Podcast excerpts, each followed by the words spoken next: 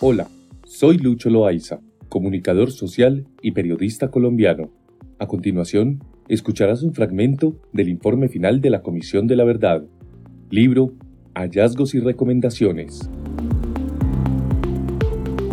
Contextos, transformaciones estratégicas e intensificación de la violencia. Las acciones del ELN, además de atentados a infraestructuras o ataques a la fuerza pública, también llevaron al control y fuerte influencia en importantes zonas del nororiente del país, que se mantuvieron en especial a partir de acciones como secuestros, extorsiones y boleteos. La manera como dicha guerrilla se insertó en determinados territorios incidiendo en la población campesina, con procesos de colonización como el de Arauca, y convirtiéndose en una forma de autoridad local, es lo que le ha permitido tener un grado importante de control social, presencia en dichos territorios, influencia en los políticos y autoridades para la negociación de presupuestos o políticas, así como la incidencia en las dinámicas y lógicas del conflicto armado. En la etapa de mayor intensificación y expansión territorial del conflicto armado, entre 1992 y 2002, se produjeron importantes cambios en los patrones espaciales de las dinámicas del conflicto. Por un lado, las guerrillas se expandieron a zonas más articuladas a la economía nacional, e incluso hicieron presencia en regiones centrales para el desarrollo económico, y por el otro, los grupos paramilitares lograron consolidarse en el norte del país y comenzaron a disputar el control del territorio, la población y las economías cocaleras que las guerrillas mantenían en sus retaguardias, en las zonas de colonización en la Orinoquía y la Amazonía, para el caso de las FARC-EP. A partir de 1997, los grupos paramilitares, con la aquiescencia de las fuerzas militares, arreciaron su ofensiva en el norte del país para disputar el control del territorio y la población a las guerrillas de las FARC-EP y el ELN en la siguiente región del Caribe, los Montes de María y las sabanas de Córdoba y Sucre, la zona bananera del Magdalena, la Sierra Nevada de Santa Marta, el sur de La Guajira y la serranía del Perijá, mientras la situación en el sur del país fue muy diferente. Las FARC-EP se extendieron y consolidaron su retaguardia estratégica en la Orinoquía y la Amazonía, teniendo como centro de ese despliegue la posterior zona de distensión en la que se desarrollaron los diálogos del Caguán con el presidente Andrés Pastrana, 1998-2002. Todo ello no solo marcó las dinámicas de grupos armados, sino que tuvo un profundo impacto en la población civil. Esa situación implicó la consolidación de corredores estratégicos en función de las dinámicas militares que comprometieron buena parte de la geografía nacional y que compartían las siguientes características. Eran centrales para la movilidad propia de la guerra insurgente y contrainsurgente, así como para los objetivos estratégicos, tácticos y operacionales de las fuerzas militares y los grupos armados. Eran vitales para la consecución de los recursos necesarios para el desarrollo de la guerra, lo que implicaba el control de las economías ilegales, especialmente el narcotráfico y la minería ilegal, y lo más importante, ante el hecho de que el Estado no había logrado ganar la legitimidad y confianza de sus pobladores frente a las conflictividades sociales, políticas, económicas e incluso ambientales. Allí, la regulación armada y el control violento fueron asumidos por los grupos armados. Por otra parte, en esa época las FARC-EP llevaron a cabo grandes operativos militares contra las bases del ejército o la policía, como el ataque a Patasco y Nariño, las Delicias Putumayo, la base antinarcóticos de la policía en Miraflores Guaviare o el ataque a Mituba Upes, entre otros. Un cambio de la guerra de guerrillas a una movilización de fuertes contingentes de guerrilleros y enfrentamientos bélicos con cientos de efectivos. La intensificación del conflicto y su expansión territorial tuvieron grandes consecuencias sobre el desarrollo económico nacional y de algunas regiones. La intensificación del conflicto y su expansión territorial tuvieron fuertes consecuencias sobre el desarrollo económico nacional y de algunas regiones. Los empresarios ponen esto en evidencia en su informe Empresa y conflicto armado en Colombia, en el que afirman, el conflicto armado generó daños graves a la infraestructura y a la actividad económica en algunas regiones y tuvo un efecto destructivo sobre la economía, contrarrestado quizás por la preservación del orden democrático, la gestión macroeconómica y la adaptación empresarial. El informe pone el acento en el impacto generado específicamente por parte de las guerrillas a quienes destaca como protagonistas de la afectación a las empresas. Los impactos no fueron homogéneos, hubo sectores y regiones afectados de forma más acentuada, con efectos diferenciados, donde se destacan zonas en las que el Estado no garantizaba la protección. Informe 365 CI 01570 Empresa y conflicto armado en Colombia Universidad EAFIT 2021. Los sectores que se consideraron más afectados fueron el agropecuario, el minero energético, el turismo y el transporte, y las principales variables explicativas que se señalaron fueron la ubicación geográfica de las empresas, la importancia estratégica de estas para los actores del conflicto y la baja capacidad del Estado, en otras palabras, la ubicación en regiones distantes donde el Estado no era capaz de ofrecer protección era un factor muy importante de vulnerabilidad, los sectores más afectados que coinciden con datos de secuestro, por ejemplo, tienen en común su ubicación geográfica y el uso intensivo de la precaria red vial nacional, que fue fácil presa de la interferencia violenta de los distintos grupos armados ilegales. A finales de la década de 1990 y comienzos de la de 2000, en el contexto de los diálogos del Caguán, mientras el gobierno desarrollaba los diálogos con las FARC-EP y del ELN, se produjo la mayor intensificación del conflicto con expansión territorial de los grupos armados y los grupos paramilitares, a sangre y fuego contra la población civil, pretendiendo ser reconocidos como tercer actor en el conflicto armado. Todo esto llevó a que alcanzaran los mayores niveles de violaciones de los derechos humanos e infracciones graves al derecho internacional humanitario, secuestros, masacres, ejecuciones extrajudiciales, desapariciones forzadas, violencias sexuales en las que la población civil fue la mayor víctima. En esa etapa, las partes en contienda, al tiempo que se sentaban en la mesa de negociación, no renunciaron a sus objetivos militares y políticos de derrotar al adversario. Por un lado, las FARC-EP prosiguieron con su expansión territorial y fortalecimiento de las estructuras decididas en desarrollo de su plan estratégico para la toma del poder, y por el otro, el gobierno no descartó la derrota militar de los grupos insurgentes, lo cual se plasmó en el Plan Colombia. Entretanto, los grupos paramilitares de las Autodefensas Unidas de Colombia, AUC, llevaron adelante una campaña de terror que obstaculizó el intento de avanzar en los diálogos de paz.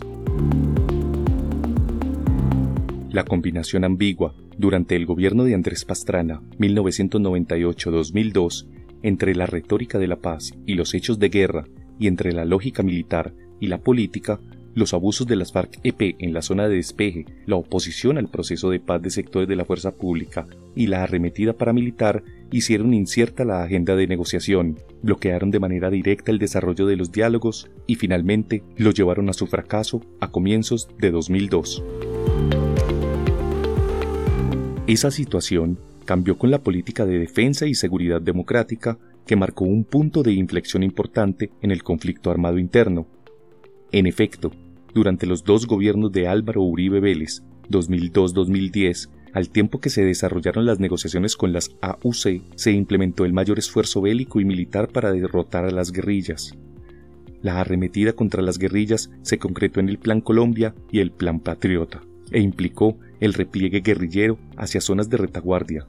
Según el hoy general retirado Carlos Alberto Ospina Ovalle, el objetivo era lograr afectar la logística, las redes de apoyo, la estructura y las líneas de comunicación de esa guerrilla, así como neutralizar los planes militares de las FARC-EP la política de seguridad democrática, en conjunto con el despliegue de los grupos paramilitares, implicó el repliegue de las guerrillas a zonas de retaguardia históricas y la consolidación de la disputa por las zonas fronterizas, especialmente en la franja fronteriza nororiental del país, Catatumbo y Piedemonte Araucano, y el Pacífico. Mientras, en los campos político, militar y estratégico, el jefe máximo de las FARC-EP, Manuel Marulanda Vélez, desarrolló una dimensión complementaria al plan estratégico en diciembre de 2002 en torno a la construcción del nuevo poder. Su propuesta consistió en ejercer el gobierno de las FARC-EP en las zonas que estaban bajo su dominio, en la lógica de acumular fuerzas para la toma generalizada del poder y la construcción de un nuevo Estado. Marulanda afirmó en un documento interno de las FARC-EP lo siguiente. Cuando se logra consolidar dichos territorios, las autoridades del Estado no pueden seguir gobernando, tienen que ser reemplazadas por las FARC como un nuevo poder sin suplantar las organizaciones populares de masas para cubrirlas de la acción violenta del enemigo cuando trate nuevamente de recuperar el poder perdido, para que ellas puedan mantener la legalidad y nos sirvan de fuente de apoyo. Naturalmente las no perseguidas por el enemigo porque no conocen sus actividades y las perseguidas se pondrán a paz y salvo del lado de las FARC o el partido clandestino. En estas regiones se crean bases económicas consistentes en ganadería, caña, plátano, yuca, maíz, cerdos y aves. FARC-EP, circular del comandante Manuel Marulanda Vélez a los miembros del Estado Mayor Central y Mandos, 2002, en informe Génesis de las FARC, tomo 3, Fiscalía General de la Nación y Ejército Nacional, 2018. Por su parte, entre 1999 y 2009, el ELN se replegó a sus territorios de retaguardia, Catatumbo, el sur de Bolívar, Cauca, Bajo Cauca, Cesar y Chocó, para evadir el desgaste militar que suponía la campaña contrainsurgente estatal de la política de seguridad democrática y la expansión paramilitar. Esta situación contrastó con Arauca, donde el Frente Domingo Laín se había consolidado pues su forma de inserción le permitió el afianzamiento de apoyos sociales bastante fuertes en la región del Sarare, que a la postre le dieron la oportunidad de incidir no solo en los procesos organizativos, sino también en el tipo de orden social y político, e incluso en la emergencia de las élites políticas y económicas de la región y la génesis del Estado local. La situación de ofensiva militar y la negación de la existencia de un conflicto armado alejaron cualquier posibilidad de iniciar un proceso de negociación con las guerrillas en los tiempos de Álvaro Uribe en el Ejecutivo, pero la situación se transformó con la llegada de Juan Manuel Santos, 2010-2018, al poder. En efecto, los acuerdos de La Habana, alcanzados bajo su gobierno, trazaron una hoja de ruta de corto, mediano y largo plazo para superar los factores que explican la persistencia del conflicto armado, los acuerdos fundamentales giran, pues, en torno al problema del desarrollo rural y de la concentración de la tenencia de la tierra, la cuestión del narcotráfico y los cultivos de uso ilícito, la participación política y la reincorporación a la vida civil de los excombatientes, y finalmente la verdad, justicia y reparación para alcanzar por fin la reconciliación entre los colombianos y las colombianas y lograr una paz estable y duradera. Durante el último año de negociación y los primeros años de implementación del acuerdo de paz con las FARC-EP fue evidente el descenso de los indicadores de violencia en distintas regiones del país. Un panorama positivo que, como en el pasado, con otros procesos de paz y acuerdos con las guerrillas, fue aprovechado por el movimiento social como oportunidad para tramitar por la vía pacífica sus demandas sociales represadas. Pronto, este esfuerzo de resistencia y de valor comenzaría a ser revertido el desarrollo de las negociaciones, sus contenidos y su implementación se enfrentaron a problemas como las fallas en la comunicación para promocionar los beneficios de la paz, la incapacidad del Estado en los niveles locales y sublocales para hacer una presencia integral, la resistencia de los poderes locales y regionales a las reformas y los diálogos, la desconfianza y el escepticismo de una parte importante de la población y la hostilidad de algunos medios de comunicación y sectores políticos hacia el acuerdo de paz con las FARC-EP. El triunfo del no, por una diferencia de 60.000 votos y con una abstención del 62% en la referendación del acuerdo final para la terminación del conflicto en Colombia, facilitó el escenario de polarización y deslegitimación de lo pactado en La Habana y determinó los límites en la implementación de dicho acuerdo, favoreciendo con ello la persistencia del conflicto armado. Este resultado minó la confianza, alimentó la estigmatización y condicionó el proceso de reincorporación política, económica y social de los excombatientes de las FARC-EP, situación agravada por la división interna de las FARC y la emergencia de disidencias que se han convertido en un factor directo de inseguridad para los excombatientes. El Estado no cumplió. El Estado no cumplió la promesa de atender las demandas en los territorios que ocuparon las FARC-EP. A partir de 2018, la oposición del Ejecutivo y el partido de gobierno a asumir el acuerdo y el cuestionamiento de algunas instituciones del Sistema Integral para la Paz enmarcaron el posicionamiento de un discurso que ha desestimado las dimensiones políticas del acuerdo con las FARC-EP. Por otro lado, el ELN emprendió en este contexto de implementación un proceso de expansión territorial dentro de una nueva trayectoria militar y organizacional. Este reacomodo, si bien antecedió al acuerdo de paz con las FARC-EP, fue facilitado por su repunte militar y la diversificación de sus fuentes de recursos. En años recientes, el ELN aumentó su pie de fuerza. Para 2016 contaba con 2.972 integrantes entre hombres y mujeres en armas y redes de apoyo.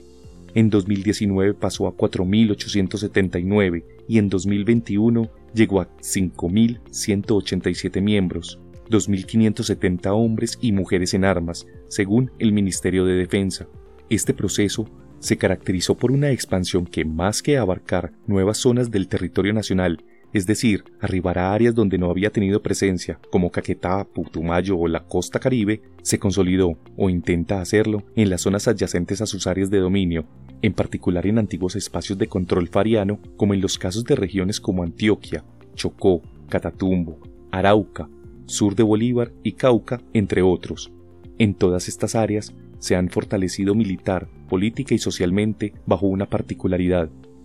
Es una insurgencia más enfrascada en luchas territoriales,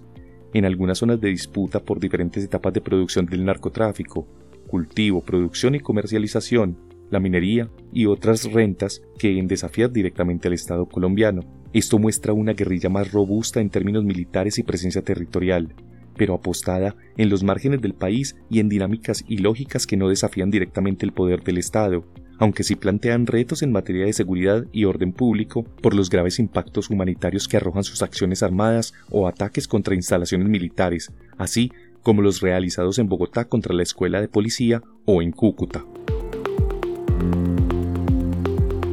Si deseas apoyarnos económicamente para continuar con la producción de estos contenidos, puedes hacerlo ingresando al enlace que se encuentra en la descripción, donde encontrarás además otras lecturas para que tú también hagas parte de la construcción de la paz total en nuestro país. Muchas gracias por escuchar. Hasta pronto.